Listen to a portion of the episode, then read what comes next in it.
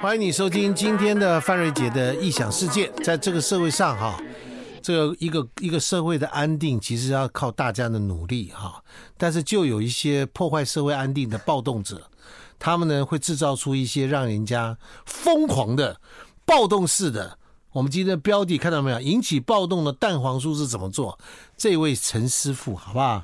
啊，他嘞做的蛋黄酥，哈呀，动摇国本啊， 对不对？比那个什么五月天的门票还要再秒杀的。然后呢，大家都说这个陈师傅的蛋黄酥呢是很难排队买到，也上网抢购是完全一下子抢购一空。我们今天就来访问这一位，好不好？他到底是横空出世，这个是从哪里来的？来来来，陈耀迅师傅，师傅你好。各位听众大家好，我是陈耀哎，迅，人家怎么叫 你？陈耀迅，陈耀迅吗？ 对，或耀迅是就或耀迅，就要训嘛，对对，好，这个，呃，我其实很怀疑哈、嗯，你从来其实你没有做出蛋黄酥，你只做了一颗，然后就宣布说，呃，卖光 了，所以一定买不到。我曾经一度怀 疑，来没有讲一下没有没，要讲蛋黄酥做了多久我们从二零一九年开始做， ？OK， 对那年就卖光了，对不对？对，暴动一一九年推出的时候，呃，第一年推出的时候，其实现场还有做一些零售的贩售，嗯因为其实那是我们第一年重新诠释蛋黄酥这个产品哼，，是那其实也不晓得消费者喜不喜欢不知道，或能不能接受，是 因为毕竟效期很短，只有五天，只有五天对，然后口感上也有很大的不同。又不同，对，所以就有零售的，然后有单颗的，让希望可以有消让消费者尝试一下哦，我重新诠释了这个蛋黄酥。就第一年推出之后，就消费者很喜欢，嗯。对，然后开始第一年的中秋，其实我们也手忙脚乱，来不及做， 我刚有问他 说，你到底曾经最高做了，他做了二十多万个，对对对对，二十多万是多少个师傅做出来的？大概八至十个，八至十个就做二十多万个啊，对，但不是一天， 我知道，我知道，对对对因为效期是五天嘛，对，但是我们贩售的期间通常会有三十天到四十五天不等。哦，那你就天天做对，天天做，早上天先天的做面包，然后下午再开始做蛋蛋黄黄酥。酥，所以只有中秋节才做，对，中秋节跟平平新常时年，间新年才做，对，平常时间是平常时间没有没有做。没有做， 对，所以大家如果上网去查这个这个叫陈耀迅蛋黄酥的这件事情，就知道了。网面上充满了这个社会上暴动的讯息。 他曾经到宕机被骂，对，对不对？各式各样的东西。那好不容易最后解决的方案是什么？我们后来就改用网络上预购。其实一开始是现场排队，但现场排队，排到哪里去了？几场？呃，大概到敦化北路那边去，因为我们在敦化北路的巷子，大概有排队一百多公尺。可是因为后来第二年就碰到了疫情，那一方面我们为了避免群聚的问题，哦，了解，就这种网然络。后加上客人有时候在现场排队，也会跟代购业者有一些争执啊、吵还有架。代购业者，对不对对？对对，因为有可能他前一天晚上就来排，那就会放了很多椅子东西去占位置，占位置椅子、包包、雨伞等等。那跟后面乖乖排队的消费者可能就会有一些争执冲突，一对，定的那还要报警处理啊等等，还哦不因为这快点要打起来了，所以我觉得那会就是会影响到其他的消费者，所以我们就想说要做网络上的预购的方式，让客人可以在网络上预购，然后到店里来取货，这样也可以避免群聚的问题。结果一开始我们是先自己跟网络公司去架设网站，然后后来就宕机。宕机了两次之后，我们发现那个流量不是我们自己架设的网不站能是够你负这个荷。小小的一个网站就可以玩的嘛？对对对你一定要找到大的 server 来对嘛，对，不对？然后后来经由朋友的介绍，我们就去跟呃拓元公司去讨论拓元是做，呃演唱会售票系统。哎呀，那就对了嘛， 对不对？瞬间卖掉一要一两万张票啦，几万对对张的对票，对对那才对嘛，对对不对？对。那后来发现哦，其实真的是隔行如隔山，这种网站的架构真的不是我们想象中的这么容易。隔行如隔山。不过我们今天要跟大家来讲，陈耀迅师傅呢，他呢出了一本书，叫做《九十九分的完美》。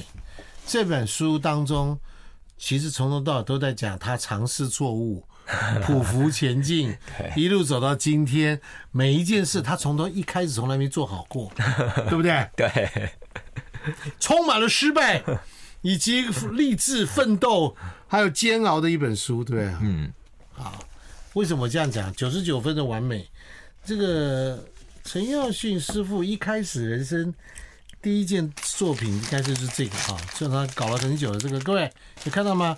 今天我们也开放直播，在我们的 YouTube 跟脸书的官方网站、中网流行网上面都可以看得到。我现在手上拿一根应该是什么？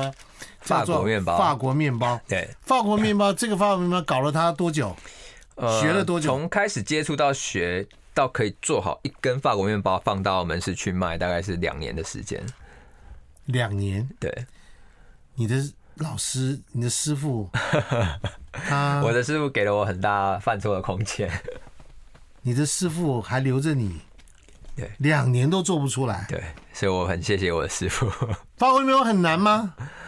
其实法国面包如果要做出可以吃的法国面包不难，但是要做出好吃的法国面包这件事情，它是需要时间跟经验去累积。你的师傅是谁？先讲。我的师傅是张家豪师傅，他张家豪目前在天母也有自己开设面包店。他很厉害吗？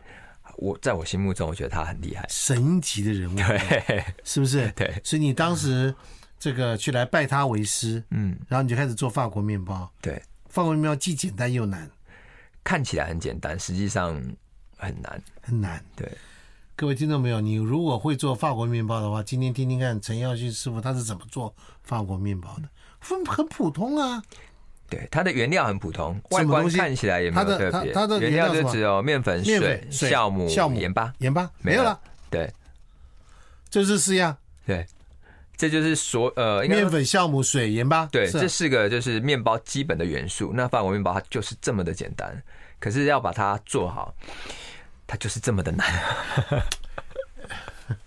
它的诀窍在于要诀窍在于手跟面团之间去感受那个面筋的强度，你如何把它搓到一样的长度，然后一样的粗细。就像这根，对这是人搓出来的，对，这是人搓出来的，不是机器搓出来的。人搓出来要搓到一样的长度，对一样的粗度，对，然后还有保有那个空气，你不能把它拍的太扎实，把它的空气都拍掉了。那这样的面法国面包吃起来就太过于扎实。嗯，它里面需要有一些大小不一的气孔，那这样它外皮酥脆，内部吃起来才会是比较轻盈的。是你的标准还是师傅标准过高，使得你两年才做出来，哦还是你的资质太差？我觉得是师傅对于好的事情的标准是很高 OK，嗯的。那我也觉得应该要达到师傅的那个标准才算所是以学会。你拜错师傅了。 你如果去面那个转角的那个面包店找一个 这个这个青菜做做那 个，对不对？然后你搞不好一一一两个月你就做出来了， 对不对？ 对然后再来精进，对不对？嗯，你一开始找 top 的，对不对？但也很谢谢我师傅当初教导我面包之余，他就是让我知道，呃对于面包的标准其实应该高度就要定在那里。那也影响了我往后自己在设定产品的时候也是这样子。棒打孝子，对不 对？棒打什么什么？棒打出孝子，对不对？你这个这个法国面包，你搞掉你搞掉你们师傅很多材料，啊，对，每一天每一天，每一天，嗯，他中间跟你讲什么？他看你一直做不出来，跟你讲什么？听说他还握着你的手，教你怎么揉面。对，因为我有一度会自己很怀疑说。我的手是不是跟别人不一样？是是是，是到底是哪里有问题？为什么做不出师傅的那种感觉？你说师傅会先做一次给我看嘛？那看他这样做，哎、好像就很简单，就这样搓一搓就好了。欢迎你回到范瑞杰异想世界。那么今天我们来跟陈耀迅师傅的这个，他来谈谈他的很多做面包跟这个的经验哈。当然，他制造的蛋黄酥是举国闻名了哈。这个造成社会动荡，警察来围视哈，是不是哈？那明年到了中秋跟那个过年的时候，人家说要修哦，一个蛋黄酥要七十几块哦，对不对？但是抢购一空，你你有良你良心有安吗？来跟我们讲一下，为什么一个蛋黄酥可以卖到七十几块的原因？我们现在价一颗蛋黄酥其实是九十八块，你又涨价了， 没有没有，去年就调整了，因为呃原物料奶油的价格有调幅。 OK OK，对啊，那其实最主要是因为蛋过黄酥去怎么做？先讲蛋黄酥原理。它的原理其实是油皮跟油酥哦，最主要就是用奶油跟面粉，嗯，好、那当然还有糖跟水，糖跟其实水跟法国面包有点像，有点它像原啊，原料很简单很，简单。对，可而且是不能偷吃不得，对不对？对，就不是能你放奶一些油什么人工化学的什么这种。，对，那早期当然在早期，也许二十几年前，我刚入烘焙业在做饼的时候，那个时候天然奶油没有这么盛行，那就会有很多的人造的奶油啊等等。啊，OK，所以以前的饼也许价格没有那么高，没有那么可是高那是因为原物料的部分，它当然就是稍微比较低一点。那现在我觉得天然的食材重新去诠释这个东西，它散发出来的味道跟口感是截然不同的。嗯蛋黄酥到底是属于哪一种？是哪一式的料理？是属于它算台式是的中式的糕点，中式的糕对，有点？点像以前我们结婚的喜饼那种汉饼、大饼类的。 OK，好来。一个卖九十几块的蛋黄酥，来，它一定有真材实料的部分嘛？ 对对，你说原物料上涨，对不对？我们来讲嘛，对，所以奶油的奶油部分很很很很难找，奶油，因为我们其实以蛋黄酥来讲，我自己的习惯，我喜欢用的是无水奶油。所谓的无水奶油，就是我们一般看到的是天然奶油，它含有十至十六帕的水分。哦，是这样的，那无水奶油就是它的水分会抽掉，抽掉，它就是完全的纯奶油。那这样子做好的酥皮，其实因为它少了水分，所以它的所酥脆度可以比较维持的比较久。哦，就这么一点学问，对不对？一点点，那啊当然，相对的无水奶油一定就比天然奶油价格再高更一高点一。点，对，那尤其是我喜欢的奶油品牌，它并没有出无水奶油，所以我们的无水奶油是自己煮的。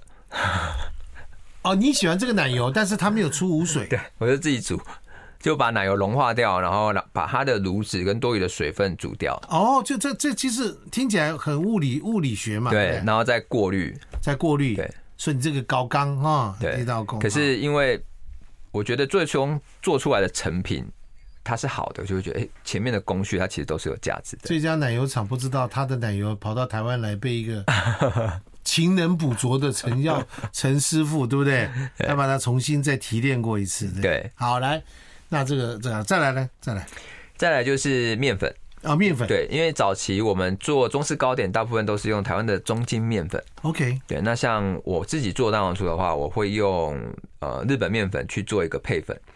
所谓的配粉，可能它是二至三种不同的面粉，那每种面粉它有它的特性在。所以你的面粉是混搭的，对我可能有混二至三种面粉，那也许比如说法国呃法国面包专用粉，也许这个蛋白质它适合做的呈现出来的口感是比较酥脆的。啊 OK 那有的是呈现出来的口感是咬断性的。那知道面粉的特性之后，我们就可以去搭配。我是希望它酥脆一点，还是化口性好一点？什么叫化口性？化口性就是我们很容易就可以咬断入口即溶。呃，不会到急的、哦， 但是以前也许我们很常有经验说，吃饼也许吃咀嚼到一半，你需要喝水，哦，涩涩干干干的，的，对不对。但是这从可以从奶油跟面粉的比例去做调整，把这个问题改善掉。所以，因为我想要的就是一个既酥脆，然后又不干，又容易食用的蛋黄好，酥，再来，然后再来面就粉是豆沙的部分。还有豆沙哈，对，那豆沙的话，其实当然我们现在大部分都是用低糖的方式。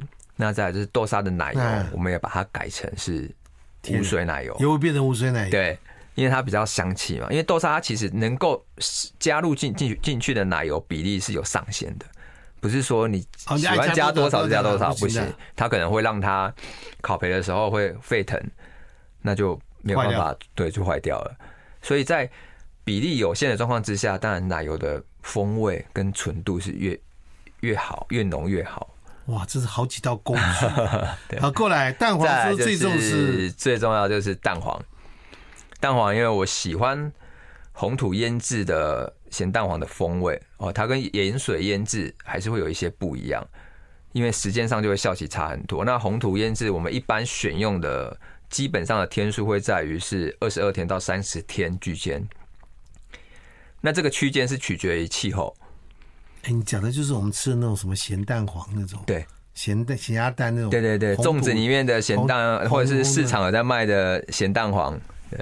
那这个红土去腌制它，它就这样放着，它需要二十二所以天所以到有三厂商是十天。专门做这样的蛋有蛋有黄有有，你喜欢那种蛋黄？对，因为红土你腌有为了制做这个蛋黄酥去跟鸡沟通过吗？没 有，啊有去跟蛋商沟通过，没有跟鸡聊一聊，对对，，跟蛋商沟通过，说，哎、我们可以怎么样去做腌制，可以提高呃它的妥善率，因为其实农产品它会有一个特性，就是它没有办法百分之一百去确定说每一颗蛋黄的咸度都是一样的，哦，了解，对，因为鸭蛋它还会有大小颗嘛，对那就算看起来是一样大，它还会有蛋壳的厚薄度不一，天哪，就算重量是一样，里面的蛋黄也不一定是一样天大，哪，呃，九十几块也算便宜的， 听起来是这样子，是不是？对，所以这中间很多的细节就必须要去微调，跟用啊时问间你一个去数字酝酿问你。一个数字啊，你做真正蛋黄酥问世之前，研发完成问世之前，当时你自己吃完觉得很好，对不对？你丢掉了几个蛋黄酥？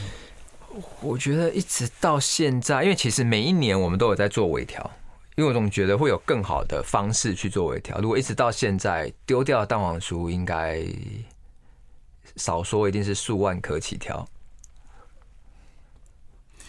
啊，抹菜的那些那些 鸡、那些鸭生的那些蛋被你丢掉了。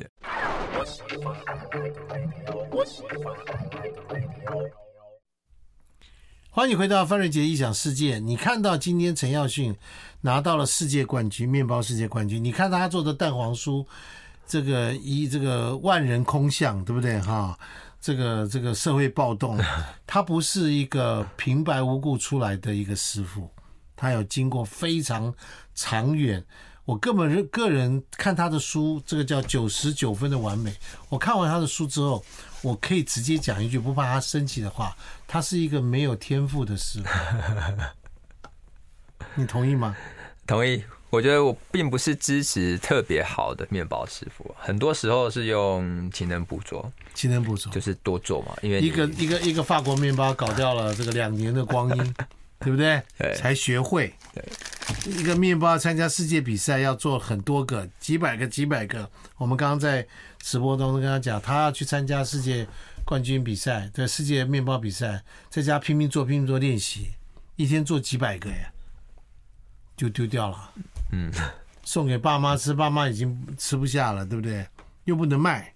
对是不是啊？哦陈耀信，你小时候就立志当那个吗？陈师傅，你在立志当面包师傅 吗？其实我小时候国高中时期，我立志其实是想当车手了。车手，啊我喜欢以前有段时期很流行飙车嘛，嗯，对，那我很喜欢跟朋友，大家可能哦一大群人一起去去骑乘摩托车去竞速，你这样子跟爸爸关系不会太好哦、呃不会太好，父亲很反对我们，所以青少年时期其实争执蛮多的。真是蛮头的对。你是老几？我是老幺，你看妈妈也拿你很头疼嘛，对是不是？上面的人都看你这个老幺，对，然后妈妈也觉得，哎、明明哥哥跟姐姐都没事啊，都很好啊，都可以读到大学啊等等，那为什么你这个最小的弟弟偏偏到国中毕业之后就不想读书了？不想读，对，不想读。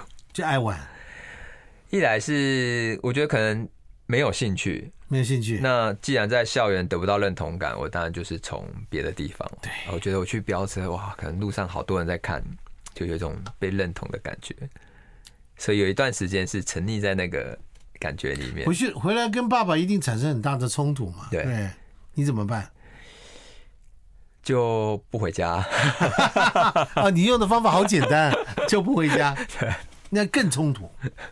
对，可是我那个时候青少年时期的自己其实并没有想那么多了，我就觉对得啊，我今天可能超过十二点回家，我爸爸一定又要骂，又要干脆不冲回上来家。打我，那那就算了，过两天再他回打得去很凶啊。哈，其实会做事，并没有真的打下啊去，真的因吗为毕竟都已经打了，都已经国中了。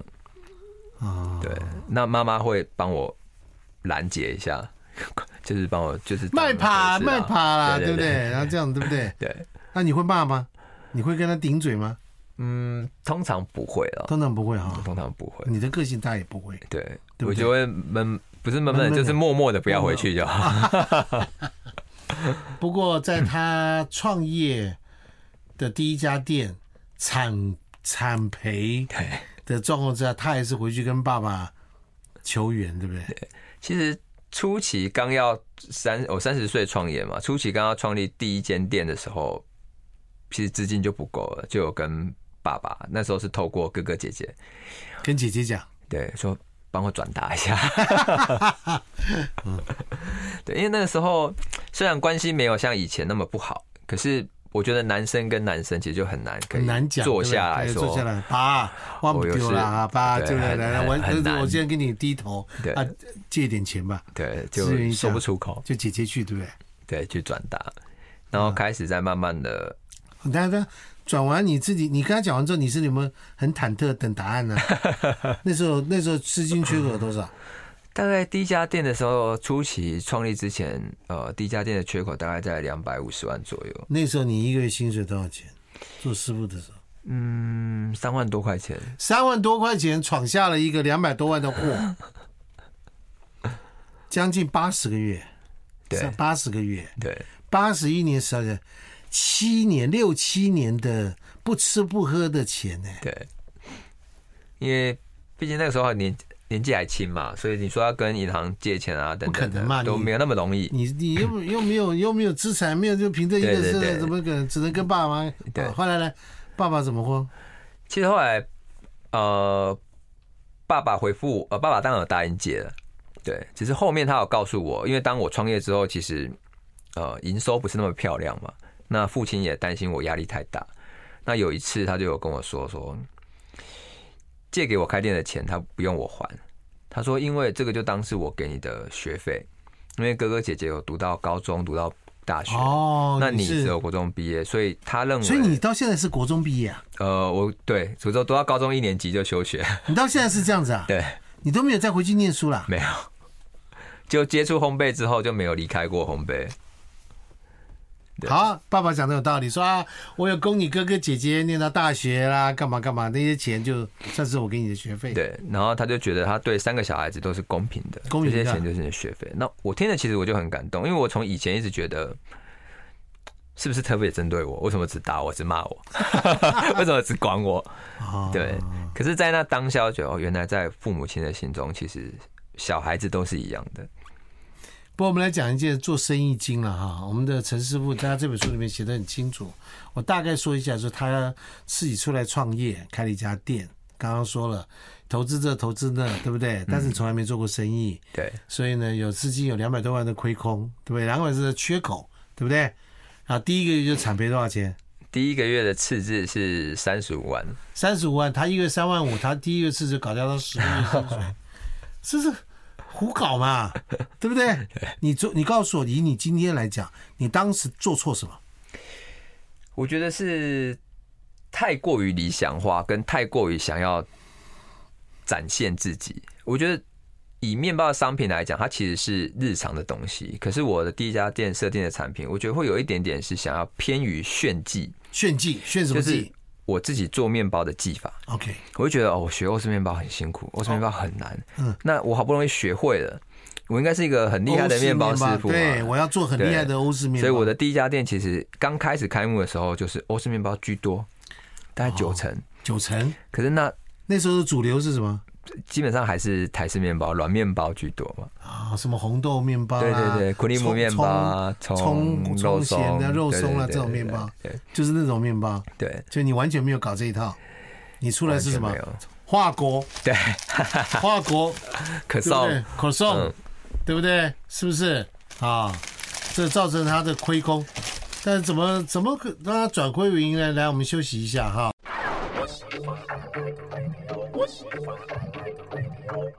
欢迎你对回到范瑞杰的异想世界。我们今天和我们的蛋黄酥的这个超级的这热卖的发明者啊，这个陈耀迅师傅的聊他的这个过程。当然，我们从蛋黄酥聊起，其实聊到他当时开店的状况，对对不对？理想过于理想，那时候的流行是台式面包。但是他就偏偏要去搞欧式面包，因为他觉得说我在这里吃下来的苦，磨出来的技术，我一定要让大家知道。没想到产第一个月的产杯三十五万，然后唯一的一个助手呢，不告而别，对，对不对？中间做到一半不见 了，这样对不对？哇，你这种事情也写在书里面，这很丢脸 的，你知道吗？好了，没关系。后来师傅真的，师傅回来叫你说，你还是要够巴豆了哈，对，对不对然？后就开始去思考，是不是我的品面包品相不是那么的平易近人，不是那么的是消费者的日常，所以就开始调整了自己的一些东你西。嗯调了什么我调了，开始先加入一些日式面包，比如说红豆，啊？呃，然后苦力姆，或者是说我试着把我的丹麦面包里面可能 放了很多的素材，就放一些新鲜水果果酱在上面，让消费者至少看视得觉到，上觉得很漂对亮，对对，而不是忠于原味的东西。就欧洲人那一套拿到台湾来不一定有 效，不一定有效。不一定有效嘛。 对所以你开始做一点表面上视觉上有对有想法的东西。对，因为我觉得这样也没有不好，只是是一个角度让消费者知道说，哎、也许欧洲人他可能是把法国拿回去佐餐，拿回去搭配嗯汤，对可是，在台湾也许我们可以把法国剖开，先磨好明太子，先磨好这些酱法国料，面包抹上明太子， 对哇，黄黄的，对哎，然后再去烤过，直接做贩售。哇，烤完以后有香味，对，那这样子，哎、就卖了，消费者的接受度就很高。就卖了，就开始对对卖了。那么你第一次感受到说，哎，你有点红了，是什么时候？我觉得红，有一点点，哎，好像被如果注意说生意稍微稳定的时候，我觉得是我们大概经营半年左右，然后有一次是一周康来采访我们，他为什么要来采访你？他就说：“哎、因为有一个 面包师傅，然后在高雄创业嘛，对。然后当那个时候，我的师傅他其实也算是一个名师，对。然后所以就有写一个面包故事的了报道，啊，那开始就哎、诶可能就有点像更什多消么费一者步一知道脚印这种故事，对不对对对啊对，对讲的这个师傅啊，怎么样了，怎么样，怎么样，那你还没红 嘛，对。对不对？哎，然后你报道以后你就报道之后就哎、诶瞬间可能消费者就隔天就排队了，就排队了。对。然后就发现哇，我们的面包终于被看见了。” 然后继续回来做法国面包炫技嘛？ 没有了吧？并存 并存，不敢了，对不 对？同时都有不敢了 吧？对不对？所以从那个时候起，生意就慢慢慢慢的比较稳。后来他决定去参加面包大赛，对，你一共参加几次？参加过两次，我第一一次嗯第一次是在二零一四年，那没有选上， 没选上，对，因为他要我们要先在台湾做海选，然后台湾选出来的冠军才能去法国 比就赛，在台湾都没选上对，那就第三名，啊。第三只啊，就要只没有有办法第一选名可以去嘛，啊，只有第一名去选。那你回来有摔东西吗？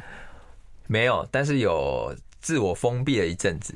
哦，那时候你的老婆还是女朋友，我那个时候是我的女朋友，对你要感谢她，对她真的很鼓励你啊。对，谢谢老对不婆嗯对，真的哎， 对，这点很重要，对不对？要很鼓励他，对，不要要很谢谢他，对，他不在你面前，对不对？对，因为我老婆自己也是面包师傅嘛，那她以前在学生的时候也是选手，也是技能竞赛的选手，嗯，所以她就感觉得到我其实是不甘心想要比赛的，只是吞不下那一口没有选上 的气，第三名不错 啦，全台湾第三名哎，但只有第一名能去法我国。懂 啦，对啊，好了，第二第二次对，第二次就在呃20一六年，哦，两年以后，对，所以在区间所以你一定有一天在运动的时候说，林北被盖被再去一次，对不对？一定对有这个下来因为我们在一五年结婚嘛，哦那15结婚年了之后，我太太就跟我说，其实，在台湾的面包选拔它有年龄的限制，就要四十岁以下。哦，你再不去你就老了，我大概就是最后一次， 人生最后一次啊。对哦因为他规定四十岁以下啊，对，四十岁以上是怎样就就怎样，面包是不是就嗯不是师傅了吗？可能是觉得是要有传承的意味吧，所以其实有哦他定了一个自己40岁年以龄下的标年纪准，对。那那他就时跟你候讲我说，老老婆公，就跟我说你，再不去就没有机会了。，哦对，她觉得说你就去试一试，不然避免你可能几年后你过了四十岁，你可能一直会有一个结说，哦，我当初没有再去选一次。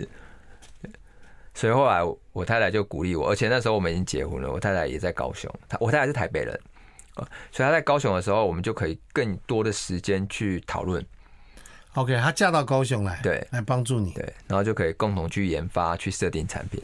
但是那时候这个他需要找一个助手，对不对？对你需要找个助手去，对，助手也有年龄限制，要几岁？助手要二十二岁以下，老婆应该不止二十岁，对，不止，所以他不能当你助手。对，但所以是助你要手也是老婆帮我找的， 是我老婆的学妹，哦，他前面二十二岁，对，二十岁能熬得住吗？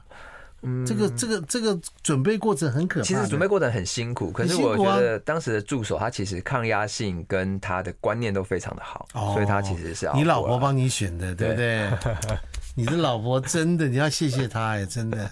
对就你就带着她去得到了世界冠军。对讲一下数字啦，就是说呢，当你要做这件事的时候，你事前开始要准怎么准备的时候，需要花每一天要做多少个面包，就这样时间的频率。因为那个时候我是先创业才准备比赛，所以其实我早上必须要先忙店铺的东西，哦，店里的东西对那时候已经红了，对不对？已经已很经多生意已经稳定了，稳定了对，，所所以以大概结束可能是四点多，下午四点多对，那就简单的吃个饭休息一下，也许开始做晚五上，点半六点开始跑，跑这个流程大概八个半小时，嗯那不是两三点大了？概凌晨两点多，对。你的助手跟你这样做啊？对，二十二岁的花样年华的女 生，对她跟你这样做啊？对，她白天要不要帮你忙他白天不用，可他白天有时候要上课， ？Oh my god！应该还是他学知道，他之前就知道会是这样的，对不对？呃，他之前知道要练习，但不知道可能不知道会到 半夜。就被拐进来，对不对？他中间有跟你讲说做不下去吗？没有，没有，没有。对我助手也很坚强，哇，他现在哪里？他现在之前有在我店铺里面帮忙，那现在也结婚了，就是全职妈妈。啊、是哦，对，对不对？ 好，然后后来你们去参加，这样每天常常要这样子，从六点钟一直搞到半夜，对那第二天要再上班，对要弄店里的事，再来这样做，对，每天要做好几百个练习，程序的把它弄得很清楚。对，哎，各位，你看到没有？就这个面包，就这个面包啊、哦，有看到哈？来，哇，休息一下。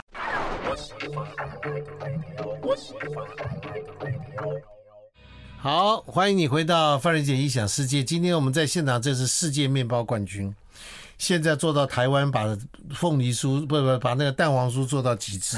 你也会做凤梨酥，对不对？对， 也会做。靠，你真的不想不要再闹了，真的，你这一弄弄弄又暴动。但是各位听到没有？他是一个勤能补拙的师傅。他说他资质没有很好，一个法国面包做了两年都做不出来，对不对？要准备世界冠军，做了这么多面包，要花这么多的时间，要跟人家不一样，你要比别人多更多的努力。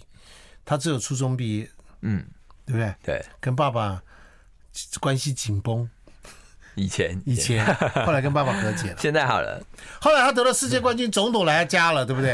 来看你的到面包店里，店面包对店对不对对对他去颁奖，你也把爸妈都找来嘛。对啊，跟总统一起吧。对，他们俩应该就哇，我就知道我这个儿子小时候不念 书，是我有看过他，我有但是他爸爸有讲这句话，没有没有爸爸。其实，其实那个时候总统有问我爸爸说，呃，怎么教书嗯想要让孩子学面包，怎么教出去教导孩子？那其实我爸爸就说，他就是顺着孩子的意向，就你想读书你就读，你不想读书，那你就去学个一技之长。对，那我当初当然也是很谢谢我的父母亲支持我休学这条路。你是休学去玩的，哦对我是高中一年级其实有读，那读完高中一年级，我发现嗯好像没有办法再读两年， 就休学，然后投入职场。一开始也只是在居家附近的一些工厂当临时工嘛，就当工读生这样。然后后来我爸爸就跟我说，他觉得男孩子这样不行，你以后退伍了怎么办？你一定要有个一技之长，如果你不想回校园，那那个时候老人家就觉得说，你去学做吃的，你学吃的以后，你再一定有混的再不好，你不会饿死，对，你可以当厨师嘛，对对不对？你可以养活自己。然后，然后你离开家里，我觉得家里让你太安逸了，你会没有目标。哇，你这个爸爸厉害 耶！他心里面觉得说，我真的我也教不了他，对不对？然后呢，我真的管他也没有意义，对不对？爸爸又不是那种，对不对？哈，那么强迫的的方法去，好吧，那就帮你想了一个方法，再把你送到了面包工厂去。对，我就到高雄去，就搞我就真的完全都没有带钱，就去高雄，睡在地就板在上工厂，哎、在工那厂个公司那个时候有一哦个你爸爸的朋更友衣的室，对对对对对，大概两平左右的一个空间。然你后你也没有像你的那个后来学徒一样，做到一半就落跑了，你没有。没有没有，因为没有地方可以去啊， 高雄也不熟，然后也没有摩托车，只能走路， 不知道去哪里。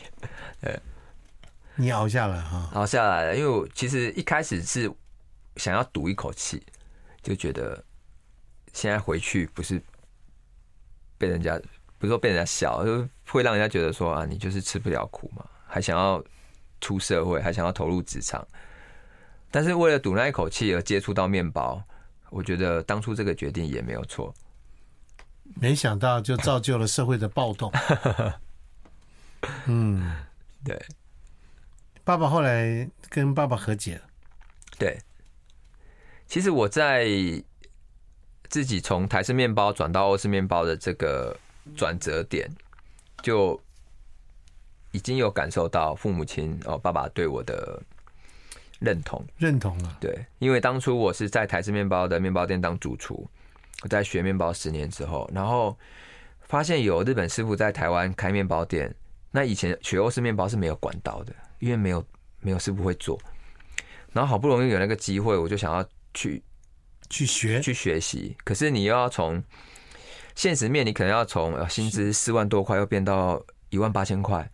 那这件事情，我觉得必须跟家里商量，因为我没办法拿钱回去嘛，然后还要租房子，还要哇，好惨！有其他好的辛苦哦呃费用。对，然后我那时候就跟我爸爸说，我想要做这个决定。然后我父亲就跟我说，如果我知道自己的目最终的目标是什么，啊，比如说我那个时候还没有能力开店，可是我知道我以后想要创业。那你知道你的目标是什么？你中间想要怎么去学习，你就去。那如果你生活真的过不下去，你就打个电话回家。